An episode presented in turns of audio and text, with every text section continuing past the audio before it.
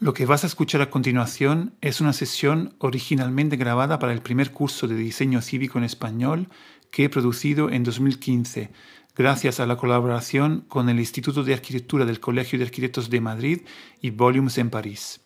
Este curso se encuentra en libre acceso en la página de la Civic Innovation School de la red internacional CivicWise. Desde julio de 2021 lo estoy publicando en mi podcast Urbano Humano como parte de la serie titulada Diseño Cívico. De esta forma podrás acceder a su contenido desde tu plataforma favorita de podcast o desde mi página web urbanohumano.org. Quiero aclarar que la escucha de este capítulo y de todos los que componen el curso no supone la otorgación de ningún certificado. Me encantaría leer tus comentarios y opiniones en mis redes sociales o página web. Buena escucha.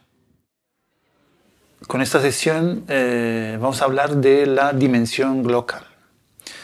Este es un concepto básico, realmente básico, para, eh, creo yo, entender y eh, avanzar eh, en el curso y en esa reflexión sobre, sobre esa profesión que es la de diseñador cívico. yo diría que es incluso más allá, es decir, entender que es la dimensión global, eh, es entender realmente el mundo en el, que vivimos. Pocos territorios en el mundo pueden, eh, diría yo, entenderse, eh, digamos, sin aplicar, sin utilizar esa palabra, ¿no? sin definirse como espacios global, culturas global, las actividades global. Glocal es eh, la unión, digamos, es una hibridación entre la palabra global y eh, la palabra eh, local. Entonces la unión entre las dos es glocal. ¿no? Justamente yo creo que se entiende por lo menos el concepto general de una forma inmediata. justamente es la unión entre lo global y, y lo local, ¿no? en una única dimensión en el que estamos constantemente eh, influenciados por eh, las características eh, de una dimensión local junto con dinámicas que son claramente globales.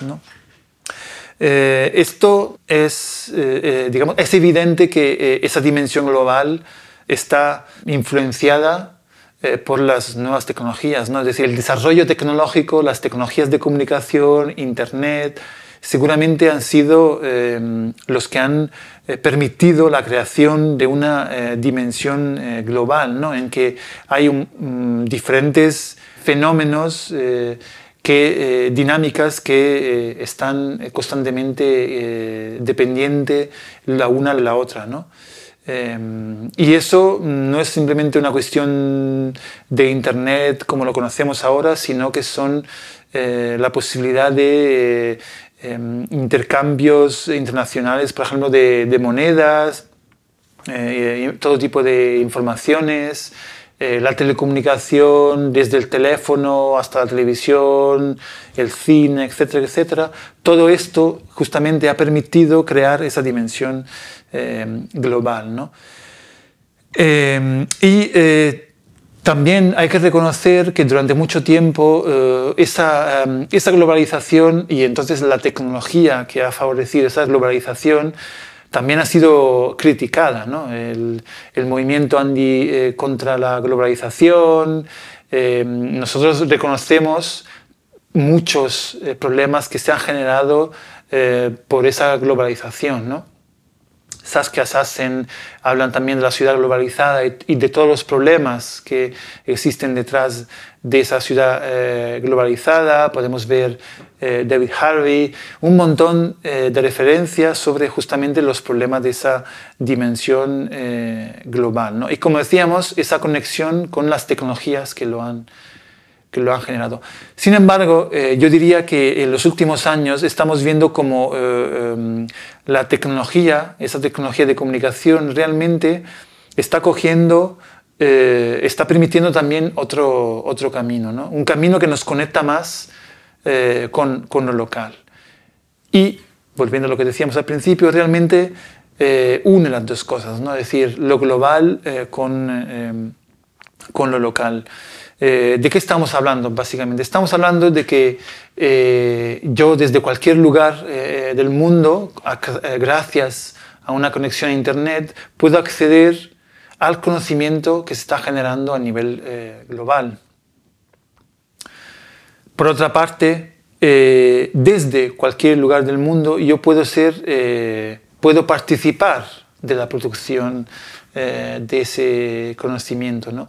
Es decir, que no estamos hablando ya de que el conocimiento global tiene que estar necesariamente dependiendo de ciertos centros en el que la, la, gente se junta físicamente para producir ese conocimiento. Eh, dicho esto, no hay que olvidar de que, eh, y, esto lo repetimos en continuación en este curso, que eh, inevitablemente las relaciones presenciales, es decir, el hecho de que existan centros de investigación, no van a desaparecer y no pierden de sentido y siguen siendo relevantes. Porque digamos que la relación humana la capacidad que tenemos de trabajar presencialmente es seguramente más rica y más, eh, en, algunos casos, más eficaz de la que podamos tener eh, online. Sin embargo, y ahí está justamente la dimensión local, ya no podemos eh, decir que solo ocurre allí. Y lo, lo, que ahí ocurre en esos centros, en el fondo, también bebe de los conocimientos pequeños y grandes que sean que se eh, generan en otros eh, lugares del mundo por personas justamente conectadas eh, a Internet. ¿no? Entonces, aquí estamos viendo dos cosas al mismo tiempo que tiene que ver con el concepto también de hibridación físico-digital que ya hemos tratado en otra sesión, es decir, cómo lo digital nos permite desarrollar ciertas actividades y que eso luego eh, repercuta eh, en lo físico. ¿no? Y eh, de alguna manera perdemos ciertas obligaciones, ciertos condicionamientos que, que tenían sobre todo algunos territorios. Es decir, la periferia en todos sus sentidos tiene hoy una nueva oportunidad de, digamos, perder ciertos aspectos negativos que acompañan eh, cualquier periferia por el hecho de estar conectada con eh, dinámicas eh, globales. En el fondo, las dinámicas globales desde muchísimo tiempo, así como, como comentaba antes, también negativamente han influenciado los territorios que habitamos, ¿no? eh, empeorados incluso los, las ciudades. ¿Qué, ocurre ahora? Lo que ocurre ahora es que eh, nosotros, eh, las personas ahora, entramos en, esa, en ese juego, en esa dinámica. ¿no? Antes eh, estaban utilizando, digamos, esa dimensión global solamente las grandes organizaciones, las empresas, los gobiernos, etc. Hoy nosotros, las personas, cualquier persona con acceso a Internet, entramos en el juego. ¿no? Y eso cambia muchas cosas.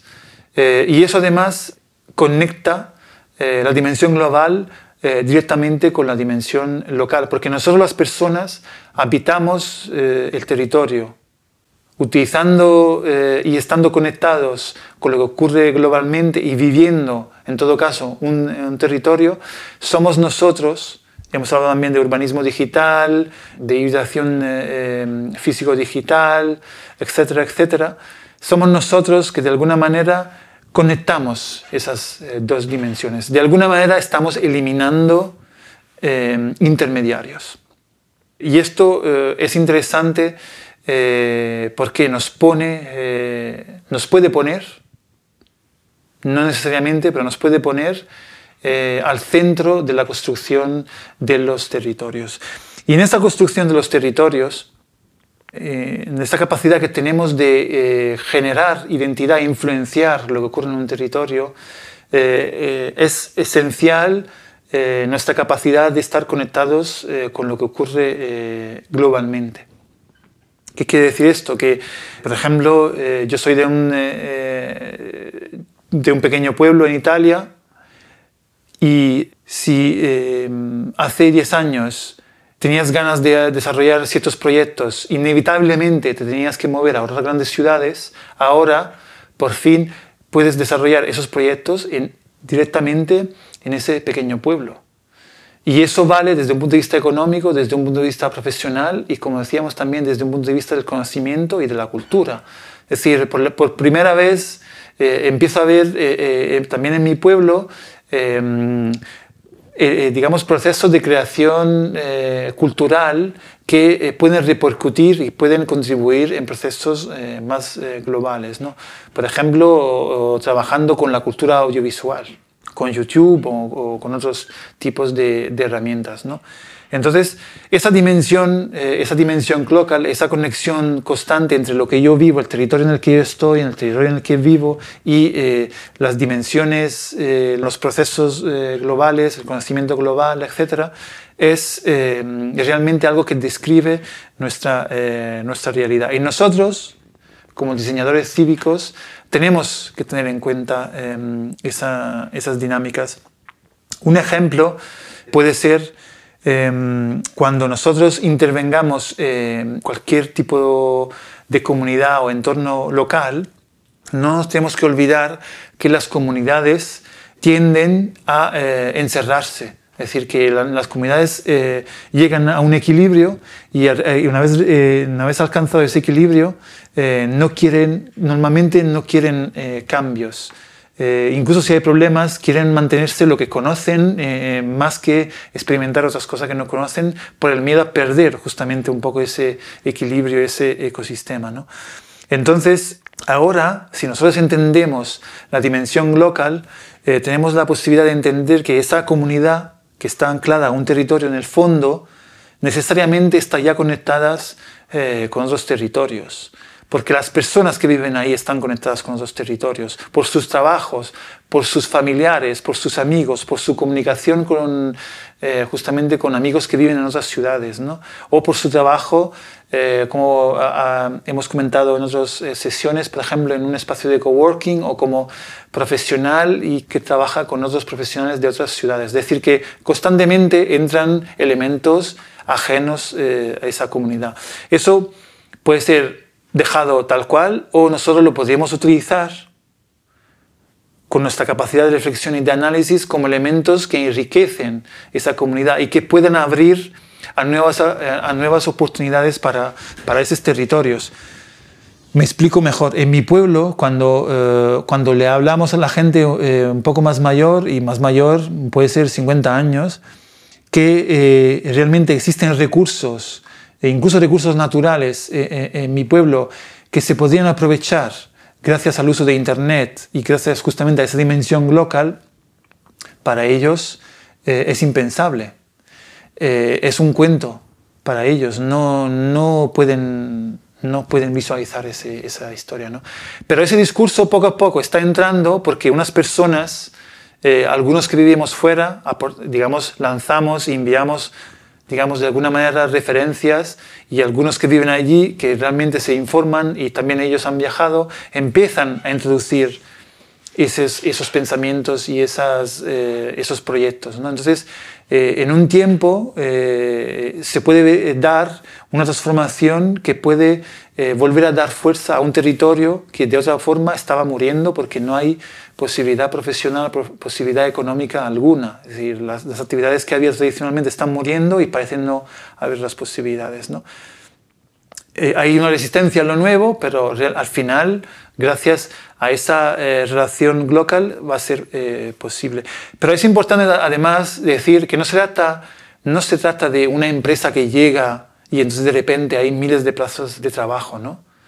Y que en cualquier momento se puede ir y volvemos a estar en una situación eh, como antes, sino que se trata justamente de una comunidad que se evolve, que se transforma y que eh, está realmente conectada con las dinámicas que están ocurriendo en, en, todas partes. Entonces se genera un ecosistema que es local, que es real, para entendernos, que tiene eh, cuestiones muy específicas del territorio, pero que al mismo tiempo está conectados con cosas que ocurren en, otras, en otras partes. Entonces se genera un ecosistema local un ecosistema local que tiene más resiliencia, que tiene más capacidad de proyectarse en el futuro y que no depende de la decisión de unas pocas personas que ponen una fábrica y luego desaparece y se acabó todo el ecosistema. ¿no? En este caso estoy haciendo un ejemplo sobre todo en términos, eh, en términos económicos, ¿no? pero, pero eso digamos que eh, lo tenemos, lo podemos aplicar eh, en, diferentes en diferentes sectores, como ya hemos comentado. Esto también tiene esta dimensión local, que es esencial, eh, tiene además eh, diferentes escalas. Es decir, la dimensión local existe incluso en la misma ciudad.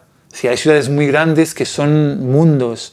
Entonces, la dimensión local puede existir en esa capacidad de conectar una calle, una plaza, un barrio con, con el conjunto de la ciudad o del territorio metropolitano. ¿no? Y eso eh, es esencial, ¿no? Es decir, existen identidades hiperlocales que luego se conectan con identidades locales que son, eh, sin embargo, más, eh, más grandes, ¿no?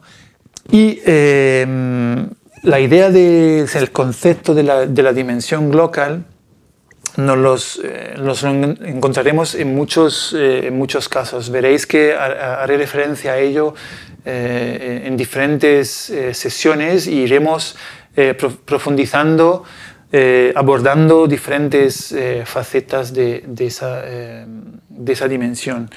Pero de, de, alguna manera ya hemos visto algunos conceptos que en el fondo tienen que ver con, también con la localidad. un concepto es la, la, institución, que ya hemos visto y os invito si no habéis visto el vídeo, a volver a verlo, ¿no? la institución, esa capacidad de una institución de romper sus límites físicos de programa, etcétera, y de abrirse hacia el exterior. ¿no? Eh, y luego tiene que ver con otra cosa que hemos visto, que es eh, eh, el hecho de ir más allá de la representatividad.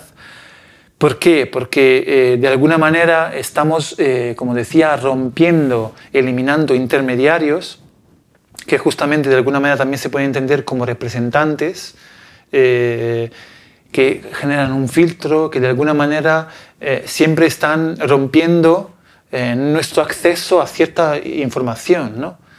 Y, en este caso, eh, cuando hay intermediarios es imposible generar esa situación y dimensión local, porque los intermediarios blocan.